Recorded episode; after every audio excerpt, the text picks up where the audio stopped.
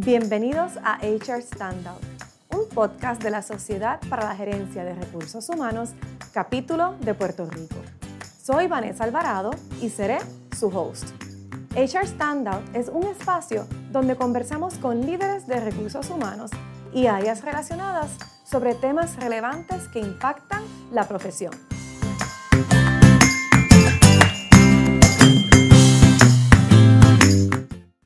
Bueno, bienvenido nuevamente. Tengo el placer, tengo el placer nuevamente de contar con Alfredo Mateu, presidente de BPAS, quien lleva ¿verdad? 33 años laborando en el campo de los planes de retiro con un expertise increíble y quien ha donado de su valioso tiempo. Sé que es una persona sumamente ocupada y sigue donando de su valioso tiempo para el beneficio de la Sociedad de Gerencia de Recursos Humanos.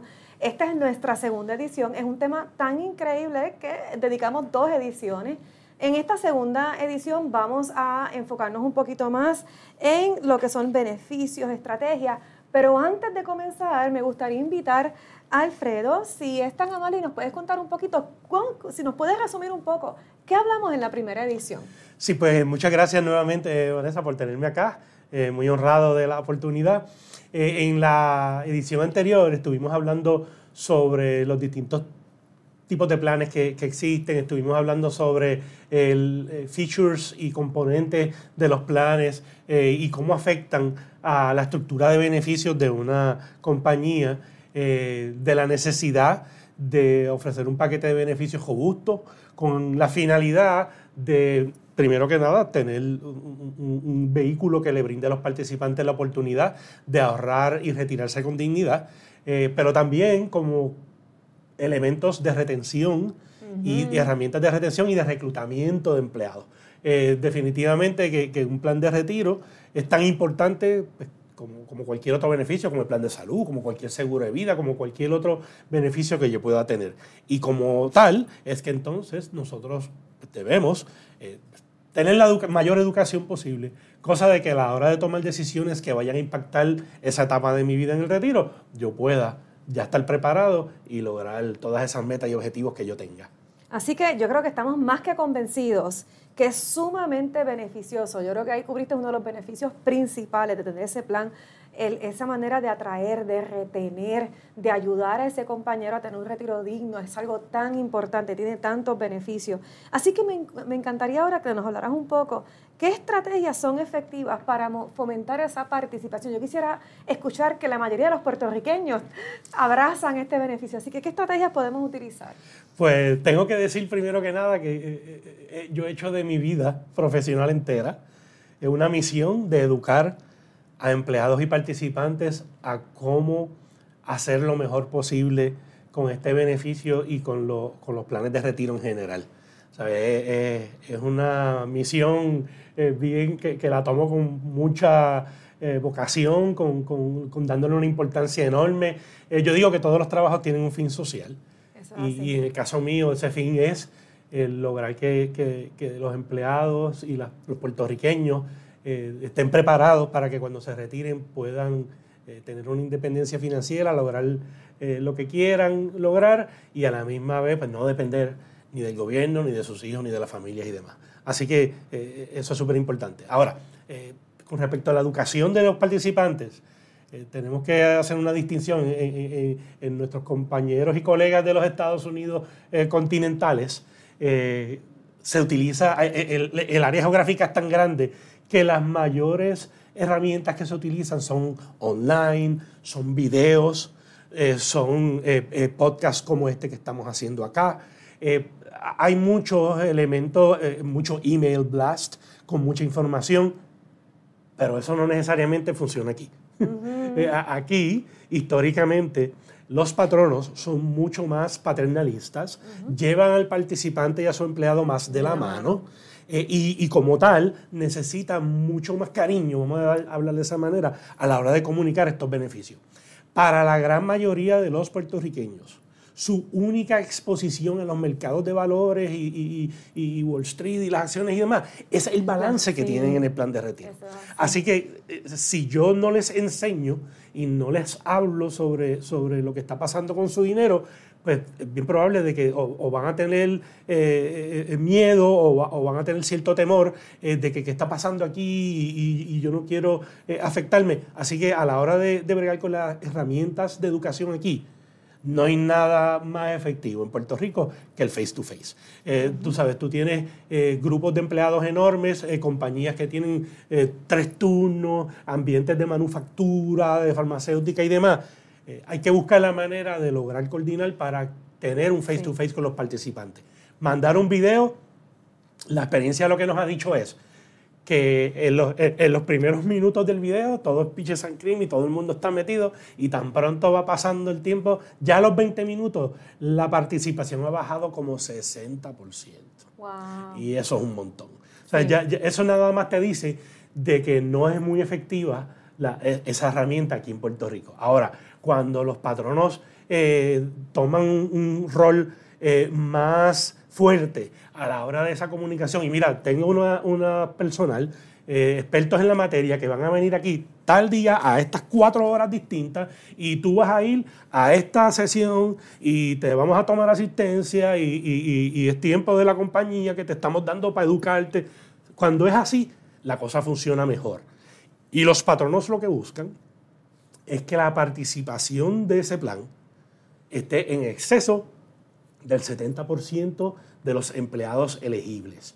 Yo tengo, por decir algo, 200 empleados y de esos 200 empleados elegibles hay 150, pues yo quiero el 70% de esos 150 participando en el plan. En la medida de que ese número baja, yo tengo que entonces reanudar esos esfuerzos de educación, eh, que, eh, yo les puedo dar a los participantes mil papeles, pero mil, o darles un pendrive o enviarles un email con un montón de información. Esa es la manera menos efectiva de comunicarles.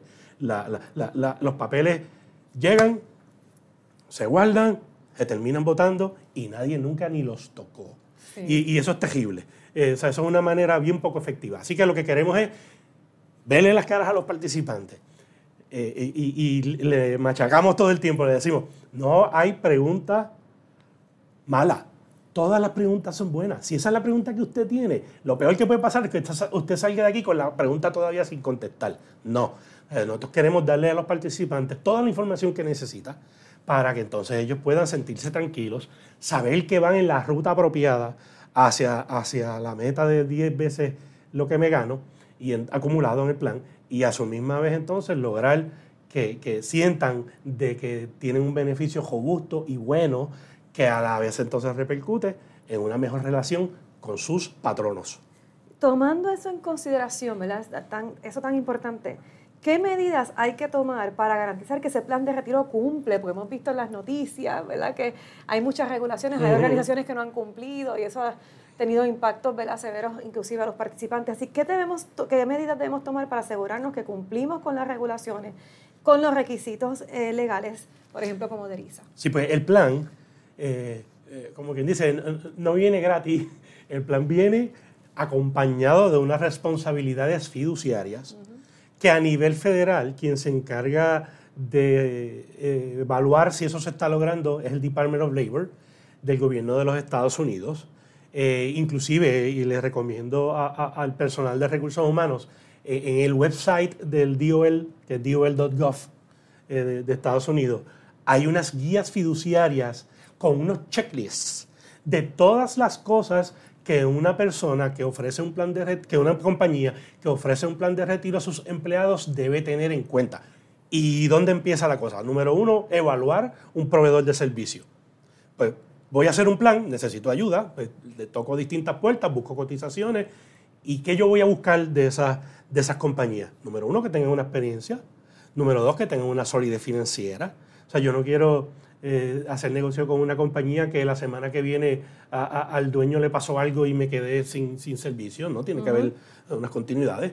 Eh, importantísimo, y, y el DOL le ha dado duro a esto y hay montones de casos ahora mismo corriendo a nivel federal y a nivel local que, que, que esos son bastante nuevos, porque mira que yo llevo años en esta industria y ahora que estoy viendo eh, más casos con respecto a los fees, a lo que me va a cobrar esos service providers.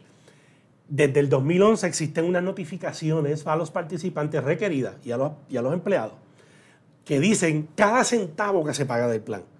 Cuánto se le pagó al trustee, cuánto se le pagó al record keeper, cuánto se le pagó al consultor de inversiones. Eso tiene que estar detallado y tiene que estar en las manos de los participantes para que tengan toda esa información ahí, porque eh, eh, hay un término que se utiliza mucho afuera que es el excessive fees, que es que selecciono un service provider, me está cobrando ahí lo que sea, y yo no hice una comparación con distintos service providers eh, de, cuánto es fair cobrar, y ahí entonces vienen los problemas. Me cobraste de más, pues entonces si me cobraste de más, yo tengo dinero de menos acá.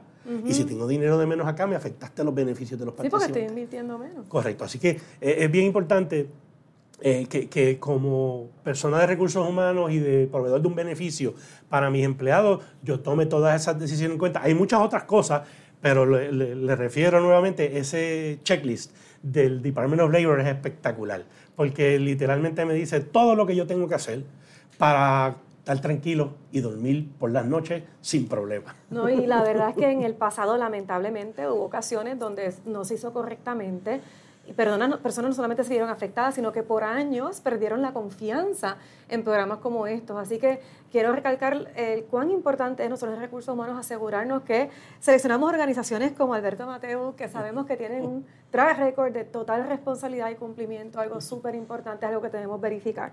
Así que, además de esto, ¿cuáles son los retos comunes que enfrentan los profesionales de recursos humanos al administrar esos planes de retiro y cómo se pueden superar? Pues mira, eh, en los últimos 20 años, el mayor enfoque dentro de los distintos componentes de un plan de retiro ha sido la inversión. ¿Dónde está mi dinero invertido y por qué? Está el elemento de que yo aporto, sí. Está el elemento de que el patrón no me aporta, claro.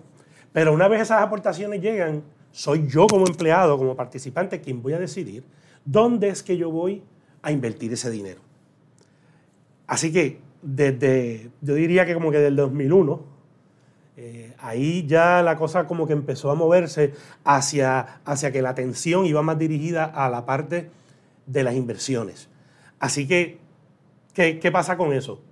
Como les dije ahorita, aunque en Estados Unidos la gran mayoría de las familias tiene algún tipo de exposición a los mercados, aquí en Puerto Rico eso no es así. La mayor inversión de los puertorriqueños es su casa. Y no tienen gran eh, exposición a, los mercados. Así que la educación hacia la, hacia la parte de las inversiones es súper importante. Es bien común que se comunica el beneficio, que tenemos un montón de información y de repente viene el empleado y va a donde la persona de recursos humanos, Vanessa, ¿dónde es que tú tienes invertido lo tuyo? Eso es un big, big no-no en el mundo de los recursos humanos. Usted ni le diga dónde usted lo tiene, ni le diga tampoco dónde ponerlo porque usted no quiere asumir una responsabilidad fiduciaria que no tiene. La responsabilidad es darle los elementos para educarlos, no decirle dónde poner el dinero. Así que hay un gran riesgo en las personas de recursos humanos de decir más de lo que deben. Los empleados también son, bien eh, eh, creativos y buscan centros de influencia dentro de la misma compañía. Ah, yo, mira, espérate, yo, sé que William sabe un montón de inversiones. Y está haciendo mucho dinero, es el que le vas a preguntar. Y, ese estado está, eso está ganando un montón. A veces es que yo voy a preguntarle dónde metió el dinero. Esa es la peor manera de yo seleccionar una inversión dentro de un plan. La peor. ¿Por qué? Porque yo no tengo la misma tolerancia al riesgo que William. Yo no tengo la misma edad de William. Yo no me gano lo mismo de William. Yo no aporto lo mismo de William. Pues, sigo. ¿Cuántas diferencias hay? Montones y demasiadas. Así que cuando uno es una persona de beneficios y, trabaja en recursos humanos, uno tiene que tener mucha cautela y tiene que actuar, la palabra aquí importante y que él dijo es la machaca y la machaca y la machaca.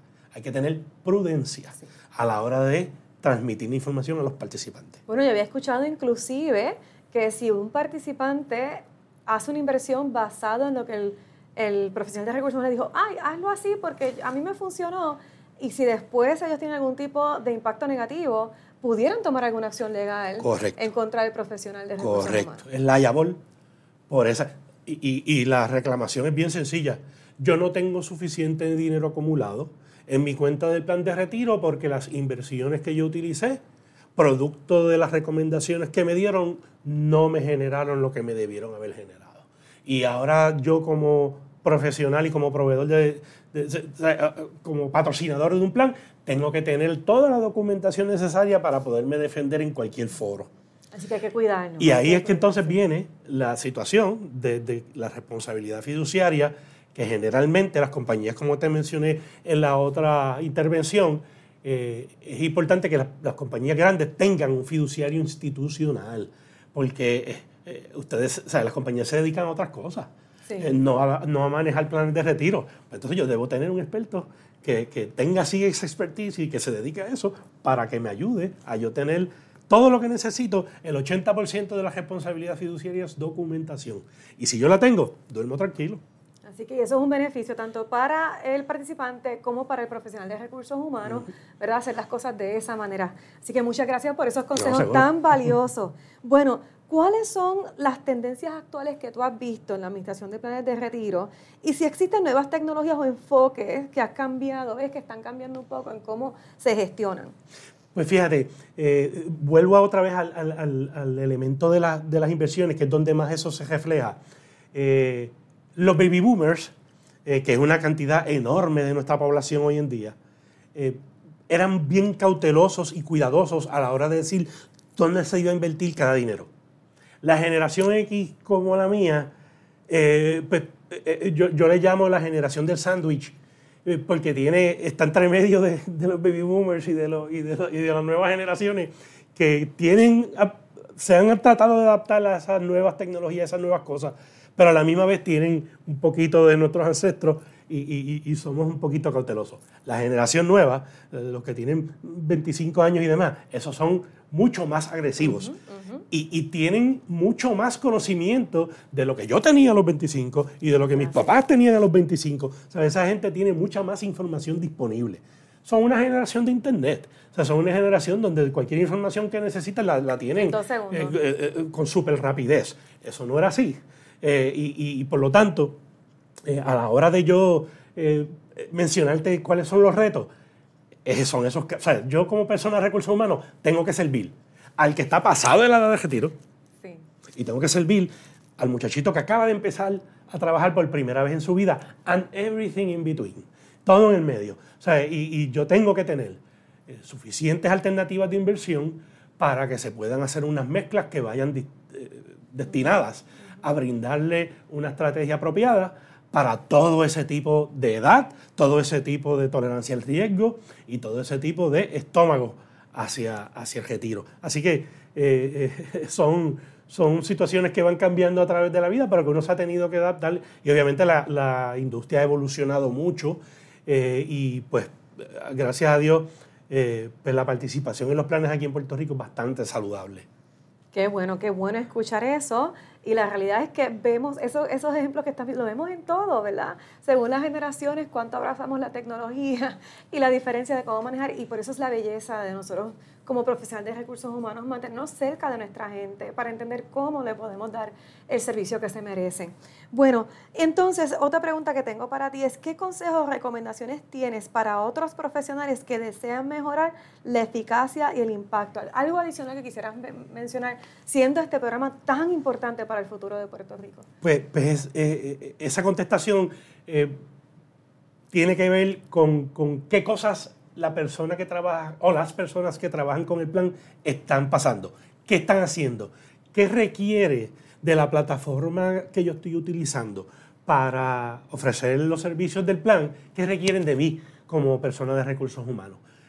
Si requiere demasiado, pues yo tengo que reevaluar si algún otro proveedor de servicios puede hacer todas esas cosas que yo no quiero hacer. Yo quiero dedicarme a mis empleados, quiero dedicarme a los beneficios de la compañía, a desarrollarlos, a añadir algunos, a evaluar nuevos, a hacer muchas otras cosas que no sea, eh, mira, fulano quiere eh, hacer un retiro de emergencia y hay que reunir el comité para aprobarlo y demás. Mira, hay compañías que ya te absorben esa responsabilidad por ti. Tú como persona de recursos humanos, ¿quieres tener la responsabilidad sobre el menú de la inversión?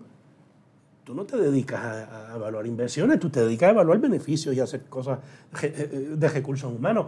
Así que, ¿hay compañías que ofrecen y que absorben esa responsabilidad? Claro que sí. Y esas son distintas preguntas y cosas que, proveedor, que una persona de recursos humanos tiene que eh, preguntarle a su proveedor y tiene que buscar la manera de que se le libere el mayor tiempo posible, porque en la medida que eso sucede, le estás causando ahorros, le estás haciendo la vida más fácil y le estás ayudando a la compañía porque esa persona entonces se va a poder dedicar a otras iniciativas. Sí, como crecer tu empleado, desarrollarlo, nuevas estrategias. Claro. Pues me, mencionaste y me llegó al corazón cuando mencionaste que este tipo de educación, este tipo de charla realmente es un compromiso social. El, el uno educar a nuestros puertorriqueños en la importancia del retiro, eso tiene un impacto social. Llevas 30 años trabajando en esto. Me encantaría si pudieras compartir para ti cuál ha sido como la mayor enseñanza dentro de toda esta trayectoria de 30 años trabajando tan fuertemente por educar al, a la población. ¿Cuál ha sido tu mayor enseñanza en todo este proceso? Pues mira, eh, eh, que cada persona es un mundo. si te tengo que decir una cosa, eh, me concentraría en eso. Son miles y miles de puertorriqueños. A lo mejor no todo el mundo me conoce, eh, en Puerto Rico, pero saben que hay un gordito que trabaja con planes de recursos, de, planes de beneficio y demás, y, ese soy yo. Y, me encanta cuando me encuentro con la gente y me dice, eh, tú me diste una charla a mí hace un montón de años, cuando yo trabajaba en tal lado, y, me ayudaste un montón. Esa, es la mayor satisfacción que uno puede sentir. Eh, y yo tengo, vivo eh, bien, bien con un arraigo y un convencimiento de que al yo ayudar a una, a dos, a diez participantes, a mil, a, tomar decisiones informadas, estoy haciendo un Puerto Rico mejor estoy poniendo mi granito de arena para que esa familia eh, pueda tener eh, comodidades y, no, no tenerse que mudar porque no pueden pagar la casa cuando se retiren, tener que entregar el carro, tener que, estar tocándole la puerta al departamento de la familia, al procurador del envejeciente, eh, tocándole la puerta a los nietos para que me ayuden. No. Que no puedan pagar sus gastos médicos. Correcto. Usted no quiere que, los gastos médicos cuando uno está retirado aumentan diametralmente. Así que eh, eh, estamos hablando de que, de que eh, pues, con esa pasión es que tratamos este asunto y estamos súper orgullosos de, de, lo que hemos podido hacer para que esas familias estén mejor y para que Puerto Rico esté mejor. Bueno, y que gracias a tu alto trabajo montaste tu organización, eres presidente, estás haciendo un impacto. Gracias, gracias por todo. Le voy a pedir igual a todas las personas que están escuchando este podcast tan importante que hagamos lo mismo que está haciendo Alfredo Vamos a darle forward a todas las personas que conocemos que escuchen esta charla tan importante. Hay que seguir educando al puertorriqueño en la importancia de planes de retiro para tener un impacto positivo en la sociedad. Así que gracias a todos por escucharnos, gracias por tu pasión, por tu compromiso ¿verdad? con tu profesión, con lo que haces y por Puerto Rico. Espero que tengan un excelente resto de semana y gracias, gracias por estar con nosotros hoy. Gracias.